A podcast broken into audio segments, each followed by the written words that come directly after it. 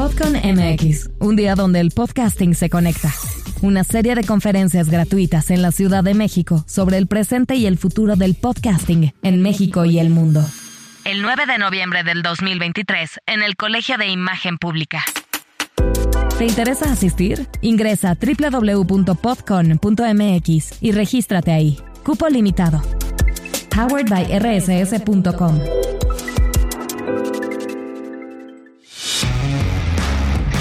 Podcastera MX presenta. Una de las cosas que nos emociona y nos conflictúa en su momento, nos puso como bastante nerviosas a todas, es pensar en cómo se supone que debería ser una curaduría. O sea, una curaduría es, es temática, una curaduría selecciona lo mejor, de qué, de qué hablamos cuando hablamos de lo mejor, dónde se colocan esas piezas y por qué unas merecen estar en ciertos espacios y otras no.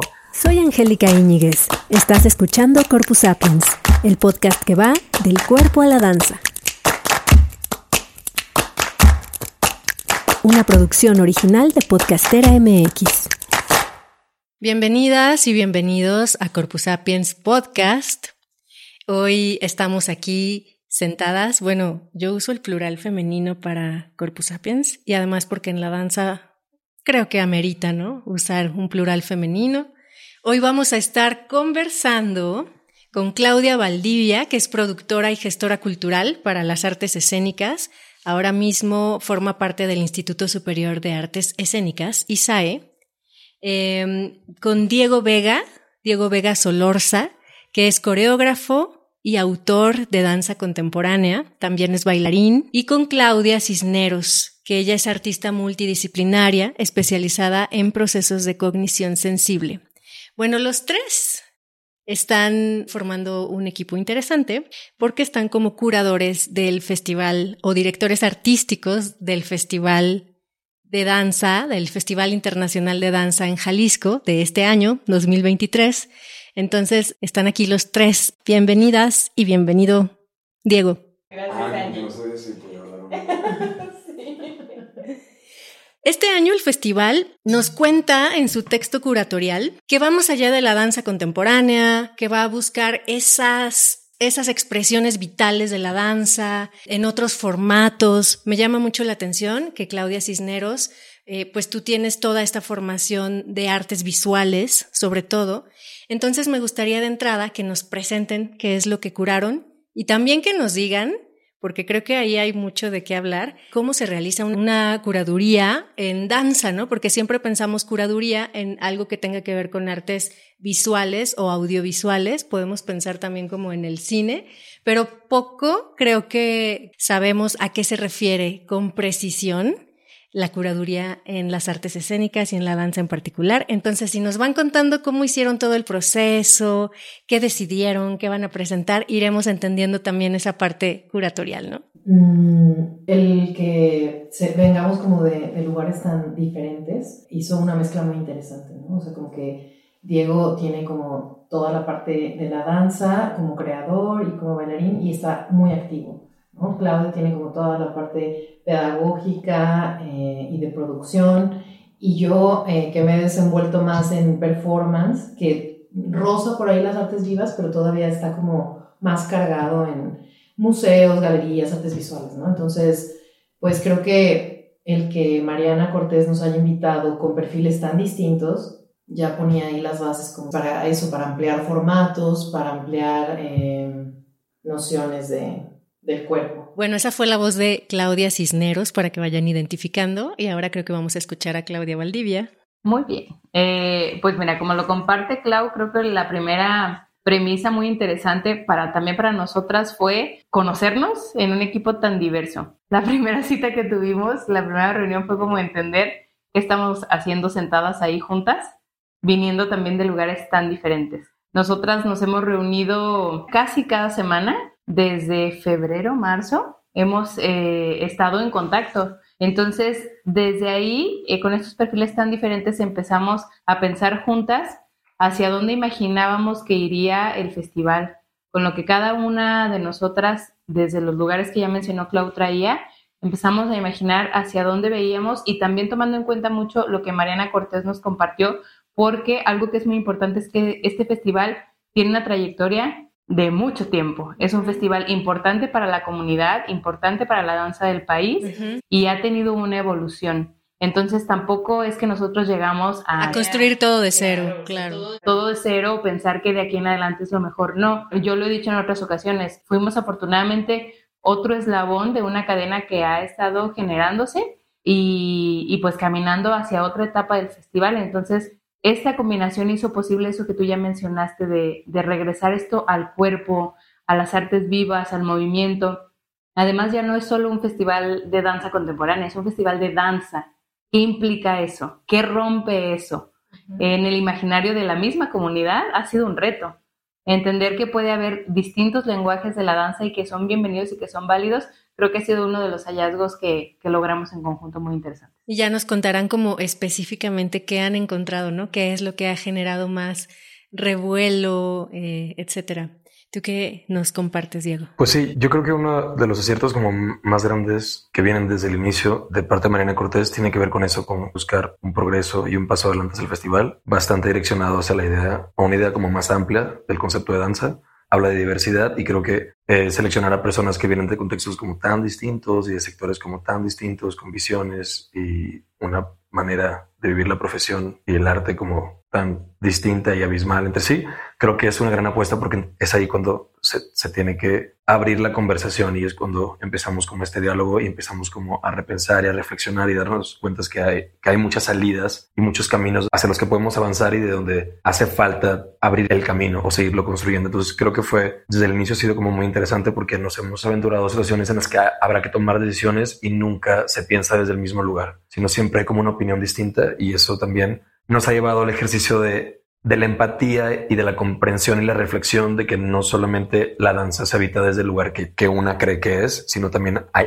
otras posibilidades y que también son igual de valiosas e importantes y hemos tenido que soltar como la, una visión que seguramente todas tenemos, las tres tenemos, para empezar a pensarlo pues desde el otro lado, ¿no? Y, y eso creo que ha sido el ejercicio como más interesante. Ajá.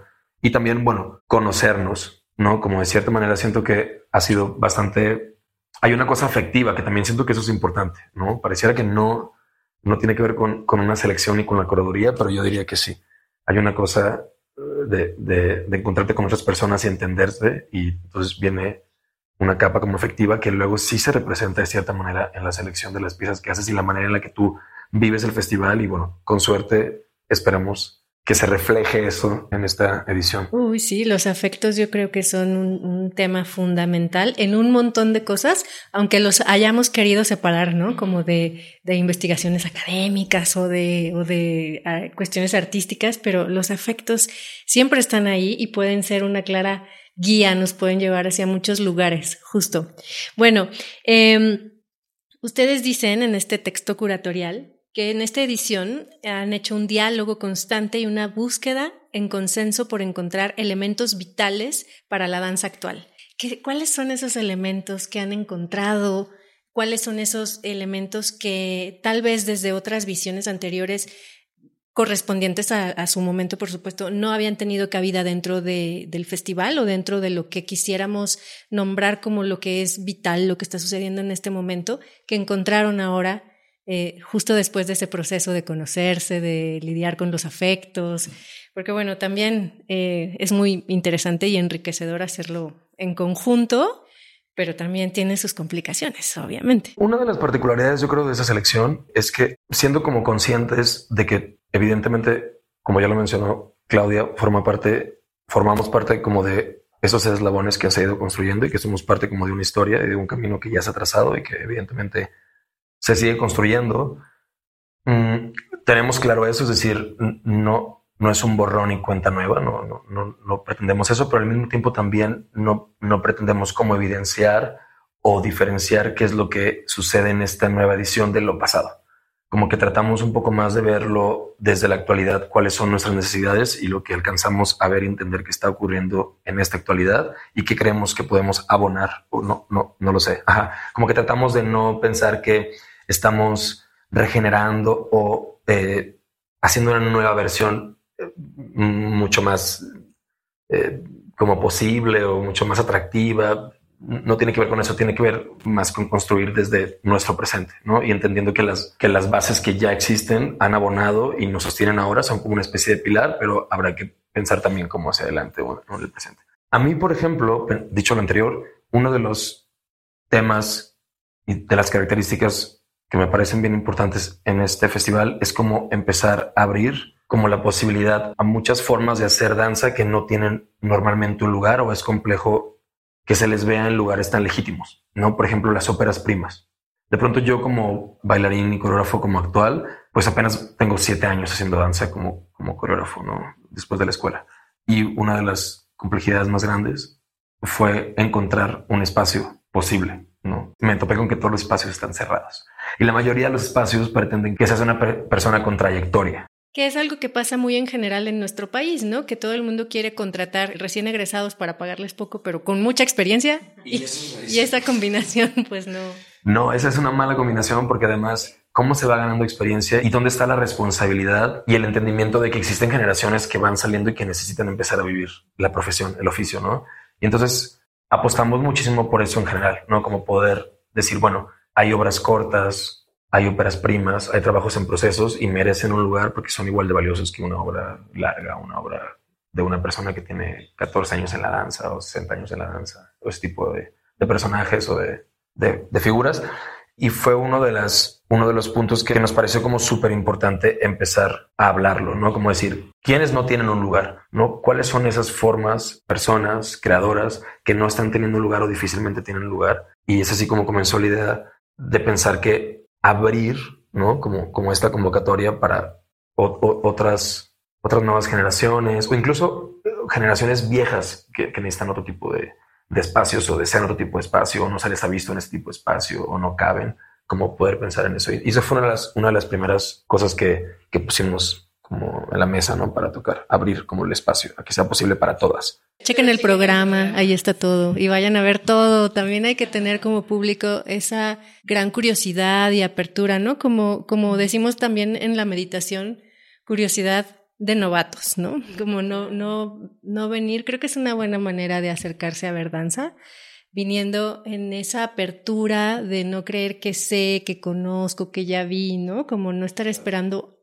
o sea, como con las expectativas bajas y la curiosidad abierta, ¿Y qué más, Claudia? Y en esta, en esta pregunta que nos hace Sandy, que me parece importante, creo que esto que hablamos como del movimiento más esencial, eh, también siempre estuvo muy presente, ¿no? Y es como, ¿qué es la danza en, sus en, como en su raíz? Es movimiento, ¿no? Y, y creemos que pues siempre ha estado aquí y seguirá estando, entonces, por ejemplo, el festival abre con danzas tradicionales y cierra con batallas de danza, bueno, baile urbano, ¿no? Entonces, es esa apertura como de no solo danza contemporánea, esperamos que, que dé, de esa sensación como de que por debajo de, de, cualquier estilo de danza subyace el movimiento, ¿no? Y que es lo que conecta a lo mejor el performance, un performance que es físico, por ejemplo, alguien que trabaja con su cuerpo y que no necesariamente lo inscribe dentro de la coreografía, pero que sí tiene un trabajo corporal serio, por ejemplo.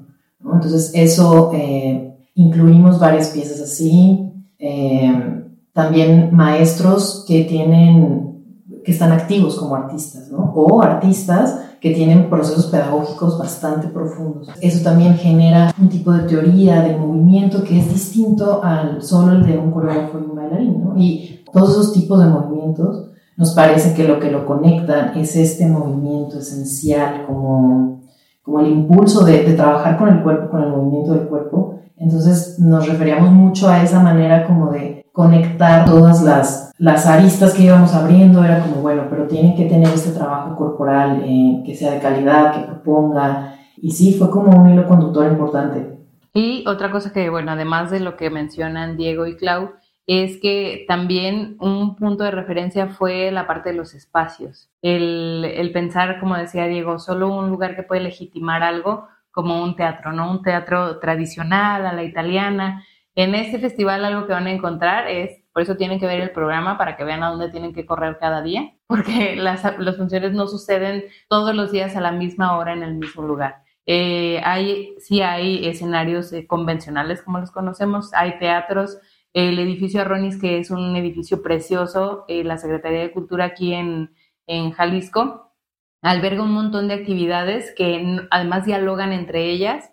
Otra cosa fue buscar espacios aliados fuera de la institución que nos permitieran también llegar a otros públicos. Entonces aparecen ahí, los van a ver en el programa, también galerías, y nosotros lo imaginamos así y tu pregunta fue muy puntual en decir cuáles fueron los hallazgos. Esto que te estamos platicando, además de lo que ya mencionó Diego, cuál fue un hallazgo, son cosas que imaginamos, pero yo pensaría de manera personal que, que también a la hora de recibir y revisar todas las propuestas, puede tener muy claro eh, que mm, el festival le habla a un público muy específico en su convocatoria. Entonces, eso es algo que también hay que decir, no pensemos que todo fue como lo imaginamos y que todo fue maravilloso porque está bien padre poder imaginar cómo nos tocó a nosotros, pero también es bien interesante cómo esto que nosotros imaginamos lo hacemos que conviva con la realidad de las postulaciones que llegaron, porque esa es la danza que se está haciendo. Entonces, no solo porque imaginamos que van a postular ahora todos porque el espacio se abrió y todo, no, el festival le habla a alguien. Entonces, no sé si un hallazgo o no, pero fue tener muy claro el decir, aquí le está hablando el festival, vamos abriendo el diálogo para que otros sepan que también le estamos hablando a ellos, como artistas y como público. A mí eso me parece que fue eh, de manera personal uno de los hallazgos más grandes. El festival tiene unas raíces bien amarradas y ha sentado unas bases increíbles y este ejercicio también que creo que nos tocó hacer puede, puede ser un hallazgo muy interesante para realmente empezar un diálogo o continuar un diálogo que hace unos años ya, ya se buscó hacer. Esto de los espacios tiene que ver con eso, irnos a otros lugares, buscar a otros públicos. La formación de públicos es algo muy profundo y no lo vamos a hacer en un festival, pero sí tener estas iniciativas que nos permitan poder dialogar desde otras formas. Construirlo tal vez no en una edición, pero sí en, una continuidad, ¿no? De actividades. A mí todo esto me suena y no solamente en esta conversación y en este programa del Festival Internacional de Danza de Jalisco, sino mucho más allá con las y los invitados que he tenido aquí en Corpus Sapiens, con quienes hemos podido conversar desde diferentes lugares, a que hay en este momento un cambio de paradigmas, un montón de cosas están cambiando, muchas cosas están derrumbando, muchas cosas están saliendo a la superficie. Yo siento que es parte de un movimiento más grande. ¿Ustedes cómo lo perciben desde su hacer, desde dónde están? Yo creo, bueno, voy a tomar la palabra, este, y no solo hablando del festival, sino de lo que sucede, es que creo que tal vez a todos nos ha tocado sentir este, este cambio. Y, y ya ahora sí jalándolo el festival, siento que poderlo trasladar a un lugar, pues a un festival institucional, me parece que tiene un significado muy fuerte, porque si desde un lugar se puede, se puede cambiar un paradigma, puede ser desde ahí no porque la institución lo cambie, sino porque las personas somos las que podemos hacer que una institución mueva algo. Quienes se lo apropian. Exactamente. Siempre hay una línea muy delgada, eh, yo siempre lo he dicho, o sea, la institución no solo es para pelearse con ella, la institución genera una línea muy interesante y muy linda para poder hacer cosas que te facilitan a ti como parte de una comunidad. Entonces, creo que estos, estas cosas que están saliendo a flote, que se están poniendo en el centro, en la mirada, por ejemplo, desde un, festival institucional, me parece un paradigma increíble. Eh, con la historia del festival en Jalisco también, el saber que, lo mencionó Clau, este festival está abriendo con danzas tradicionales y está cerrando con batallas. Eso está, no es que estemos inventando el hilo negro, pero se están rompiendo paradigmas que en este momento nos están tocando y qué padres, ¿no? Y como dices, no solo aquí, o sea, en un montón de lugares, en la educación, en una formación respetuosa, en, em, en el trato entre los bailarines, en la exigencia de, de pues, los derechos básicos de un artista, todo lo que está sucediendo pues no es casualidad, ¿no? El imaginario colectivo también funciona así, la temperatura de todo pues se mueve y hace que permee en otras áreas. Entonces creo que de alguna manera yo sí creo que lo estamos sintiendo nosotros también aquí. O sea que el festival está respondiendo a ese, a ese movimiento social, pues, y artístico. Yo sí creo que lo estamos sintiendo nosotros también aquí. Ya mencionaron algunas de las sedes, qué vamos a ver, dónde lo vamos a ver, dónde la gente puede comprar boletos. Los boletos, bueno, es un festival que es para la comunidad, que es bastante accesible. Únicamente las funciones en el Teatro de Gollado y en el Foro de Arte y Cultura tienen costo.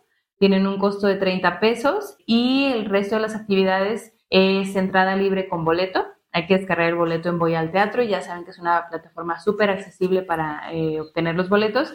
Y tenemos algunas de las actividades son en el Museo de Arte de Zapopan y estas actividades tienen su propio formulario de registro. No tienen costo, pero es importante registrarse. Tenemos un formato que pueden encontrar con todo el programa en la página de la Secretaría de Cultura y ahí lo tienen. Y ahí está todo el programa. Eh, están también las actividades de formación, que son talleres a los que todavía se pueden inscribir. Son talleres gratuitos, son talleres increíbles que van dirigidos también a diferentes públicos. Pues es para que agarren el festival y lo hagan suyo. Termina el 8 de octubre. Muy bien. Y me gustaría que me contaran un poco cómo dialoga esta parte que mencionaban ya antes de la memoria con la actualidad y el futuro dentro del festival. Están apuntando a Diego. Ok, híjole. Creo que lo que nos conecta como con el pasado y como con este presente y esas necesidades y de lo que ya está construido y lo que pretendemos y deseamos construir, tiene que ver con no pensar en que lo que ya está hecho y se vuelve como esta idea clásica o convencional como de, la danza y sus presentaciones y sus formatos de presentación es una especie como de problemática, sino más bien como un reto a pensar cómo podemos dislocar ese concepto, ¿no? Como, cómo, cómo dislocamos la idea de la experiencia de acercarnos a un teatro como el degollado, por ejemplo, ¿no? ¿Cuáles son los otros espacios que puede tener el degollado que se pueden habitar? ¿Solamente el foro, o las escaleras, o el lobby, o un techo? quiénes se sentirían y cómo se sentirían al acercarse al degollado eh, al ver una danza folclórica o al ver un ballet, cuáles son esas diferencias.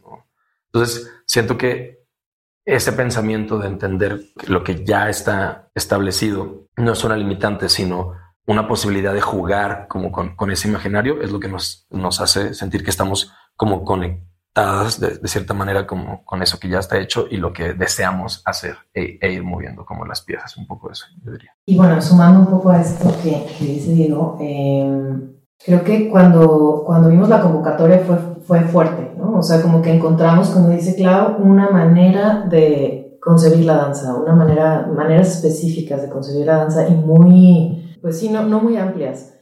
Entonces... Mm, es decir, ustedes estaban en su imaginario llegando a, otros lugares, a más amplitudes, y lo que recibieron no fue necesariamente eso, sino que ya estaba como más acotado a ciertas estructuras y pensamientos como más clásicos, por decir así. Sí, hubo un par de sorpresas, pero, pero en general sí, estaba muy acotado. Ahí, cuando tú hablas de futuro, a mí siempre me cuesta mucho trabajo el pensar en el futuro, ¿no? Y, y creo que lo, lo, que creo que hace este festival después de revisar esa convocatoria es que nos sentimos muy, como muy seguros de que apostar por tanta pedagogía en este programa fue una buena, una buena decisión, porque creo que en el texto también lo mencionamos, ¿no? Para que algo exista necesita haber un espacio, ¿no? O sea, las cosas no, no se dan si no hay un espacio para que eso suceda.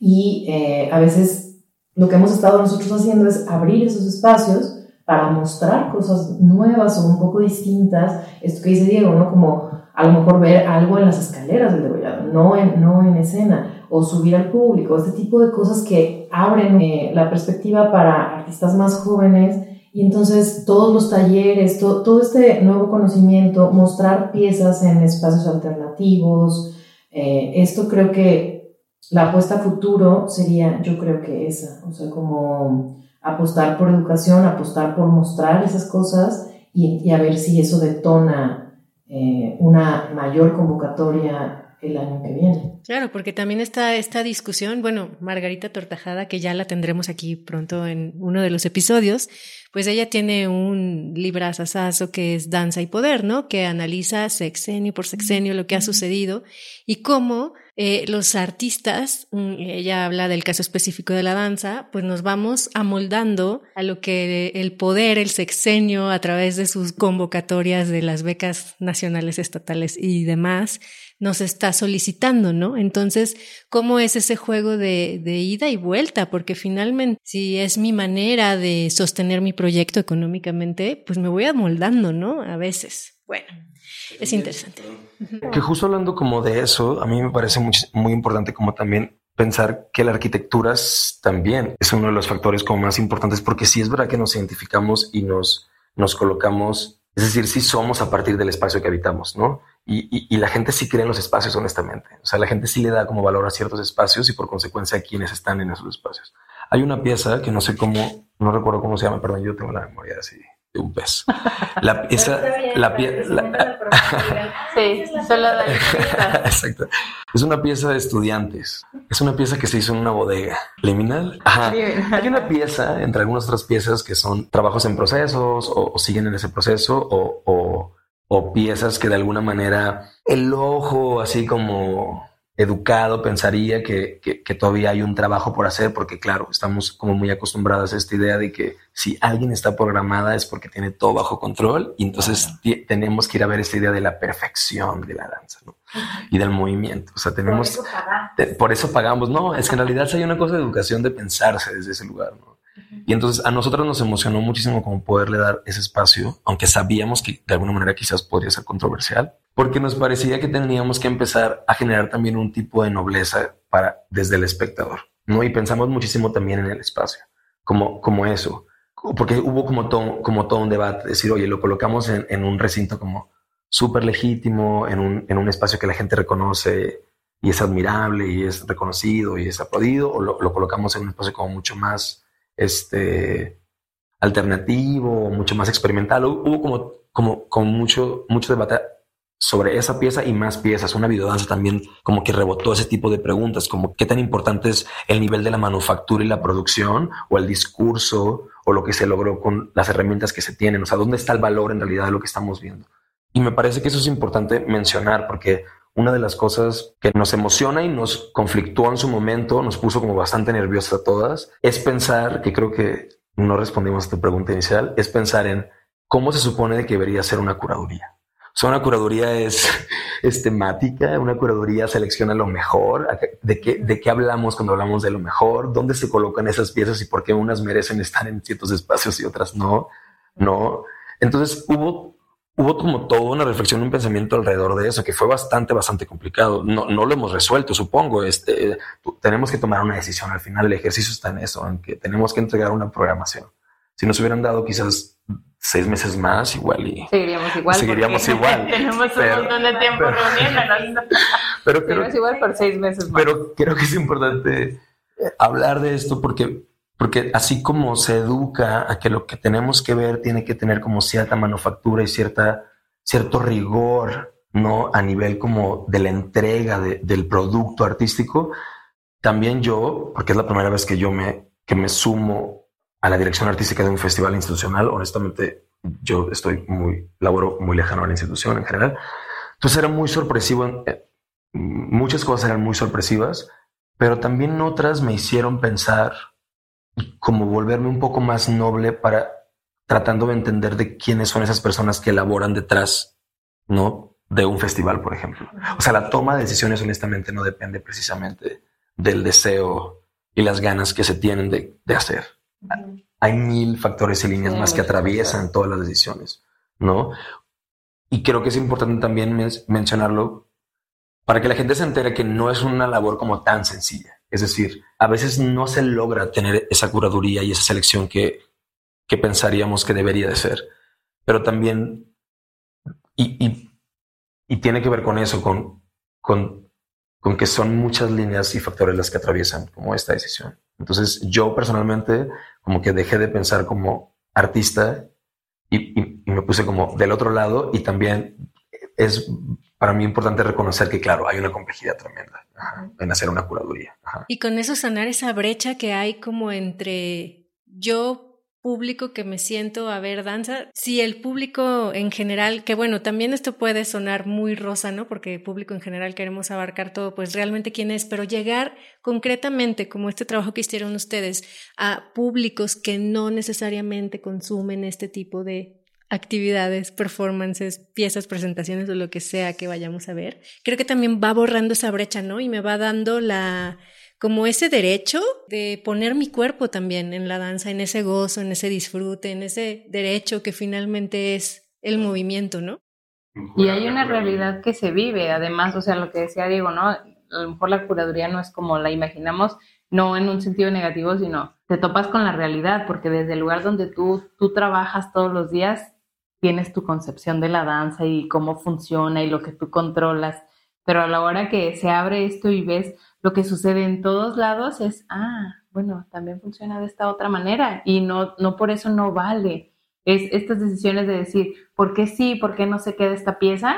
Fue súper interesante, ¿no? Defender cada uno, yo creo que esta sí por esto, por esto, yo creo que esta no, por esto, por esto. Es, hasta ahí en eso entran los afectos en el sentido de que todo lo que tú eres como artista, cada uno desde el área donde estamos, entra en esta toma de decisiones. Claro. Tiene que entrar ahí. Y esta parte de la curaduría, solo ya para cerrar este comentario con lo que decía Diego, si al principio decidimos que iba a haber un tema o no de qué iba a tratar, y justo esto me hace mucho sentido con lo que tú dices de si nos vamos formando como artistas por las condiciones que un sexenio marca, por ejemplo, fue decir, no queremos poner un, un tema que acote y que delimite algo, porque a mí me ha pasado en festivales, ¿no? Ves el tema y ves el contenido y, dices, mm". en su cabeza funciona de una forma y la gente acaba haciendo eso. Hay una convocatoria, van a pagar, yo entro, yo me adapto. Mi idea que no iba por ahí, ahorita hago que vaya por allá. ¿Cómo no? No, entonces no queríamos eso. Queríamos que la gente postulara con lo que las, los artistas, las artistas, era lo que ellos querían postular. Y entonces eso nos dio ahí tuvimos una claridad de decir, estamos de acuerdo en que no queremos hablar del color blanco y todo lo que vamos a ver en el festival va a ser del color blanco. No, si la gente quiere hablar de las piedras, del aire, de todo, esa es la danza que hay. No les vamos a proponer de qué hablar, más bien queremos saber de qué hablan, de qué quieren hablar ustedes. Esto que mencionaba Diego, como de la de, esta dislocación como para ampliar nuevos espacios, eh, como mover nociones, yo siento que, eh, bueno, por lo menos personalmente, siento que era importante hacer eso a niveles eh, estructurales, a niveles como conceptuales. Por ejemplo, la decisión que tomamos de, meternos a la convocatoria, eso eh, pues implicó mucho trabajo, ¿no? Y diseñar nuevas categorías. Pues, pero creo que, creo que así, así es como tal vez se pueden dislocar las cosas, ¿no? O sea, como como hacer ese quiebre, sí, en el, sí a nivel espacial, pero también a nivel espacial de las estructuras que, que sostienen como estos exenios, estas lógicas, ¿no? O sea, como, como meterle también mano a, a dislocar o a mover esos fundamentos para obtener otros resultados. Al menos para sacudir un poquito, ¿no? Así de, ¡eh! A ver, ajá, ¿cómo, ¿cómo puede ser otra manera también, ¿no? ¿O por qué seguimos reproduciendo esto? ¿No? Cuestionarse todo el tiempo creo que es muy importante. Ya vino aquí el arquitecto productor de este programa porque escuchó eh, el uso de los espacios. Hemos querido aquí, de hecho lo tenemos ahí este, en, en, fila, hacer un episodio que tenga que ver con danza y arquitectura. Ya lo haremos, creo que se puede armar un muy buen diálogo, pero así, bueno, le brillaron los ojos. Pues es que con esta construcción de la curaduría de este festival, este, pues sí, me, llegaron eh, como imágenes a la mente de pues claro, no bueno, y más eh, seres humanos sensibles mm, o un poco más al espacio, pues que en los pisos, este, de piso cuadrado blanco negro del degollado y las escaleras y los barandales, pues te invita a, moverte de alguna manera y a vestirte de, de, otra. Entonces, pues es un tema bien interesante que que sacar de contexto, este, dislocar, como, como lo menciona Diego, pues se puede, puede ser bien interesante, ¿no? Eh, ver ahí esos contrastes. Ya lo veremos. ¿Y saben qué? Mm, a mí me gustaría que quienes nos están escuchando, que ya hemos dicho que las audiencias pues somos los mismos, ¿no? Que formamos parte de este ecosistema de la danza y asociados del movimiento. a veces estamos aquí frente al micrófono, a veces estamos viendo, presenciando algo, a veces estamos también haciendo alguna coreografía, investigando, no sé, pero vamos, vamos escuchando, vamos hablando, vamos compartiendo. Entonces, les invito a que vayan al festival, vayan a ver ese programa, vayan haciendo ahí su agenda. Y especialmente quiero invitar a quienes les choca este tipo de cambio de movimiento, a quienes se han con todo su derecho también eh, manifestado en contra de este tipo de cambios que ha habido en el festival, a quienes creen que hay que vestirse bien elegante para ir al degollado y si no, no entran, a todas esas personas que ojalá nos estén escuchando y, de algún modo les, les mueva la incomodidad de ir al festival, especialmente les invito a que vayan. Vamos a dejar algunas preguntas que estamos dejando ya en Spotify. Ustedes pueden contestar algunas preguntas que ponemos.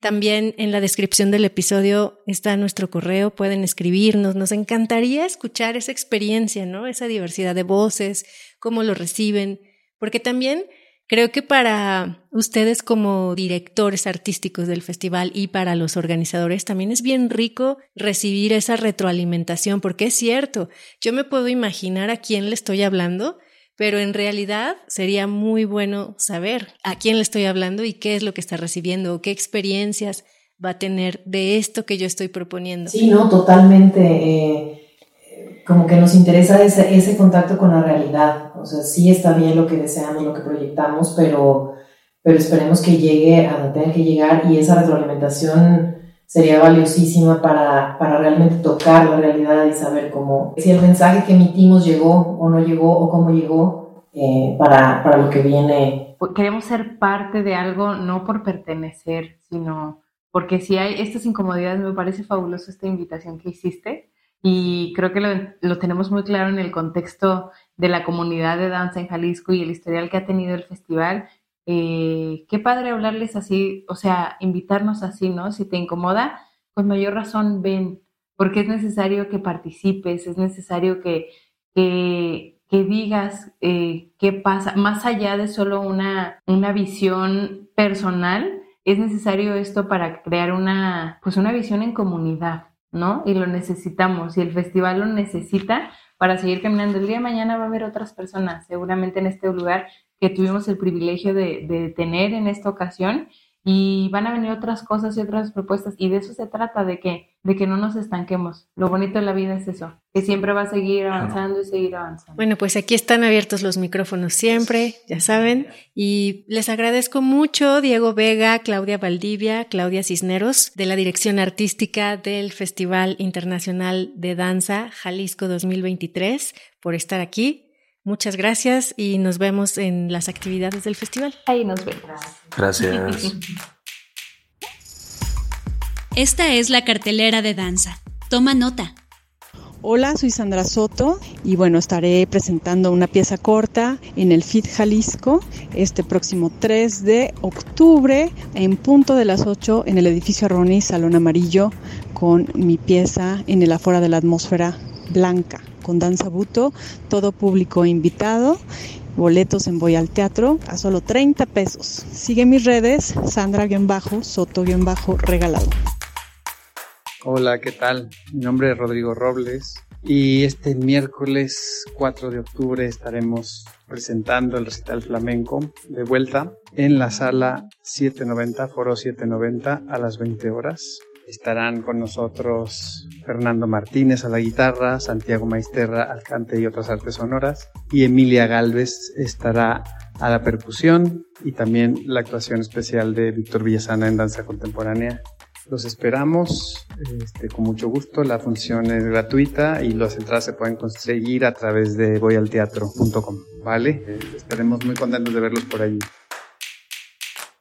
El vigésimo sexto Festival Internacional de Danza Jalisco de la Secretaría de Cultura te invita a disfrutar de las actividades que se llevarán a cabo del 28 de septiembre al 8 de octubre dentro y fuera de la zona metropolitana de Guadalajara. Presentaciones escénicas, performance, videodanzas, residencias y talleres serán parte de esta programación. Consulta la cartelera en www.sc.jalisco.gov.mx. Sé parte de este festival.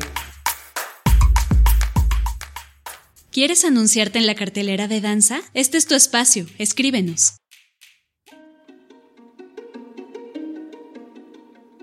Gracias por escuchar Corpus Sapiens y por formar parte de este ecosistema de la danza donde cada quien tiene su función.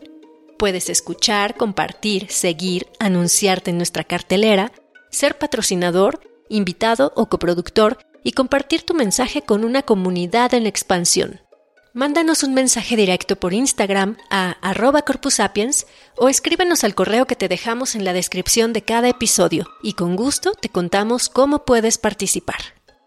Esta temporada de Corpus Sapiens es producida con el apoyo de la Jefatura de Danza de la Secretaría de Cultura de Jalisco.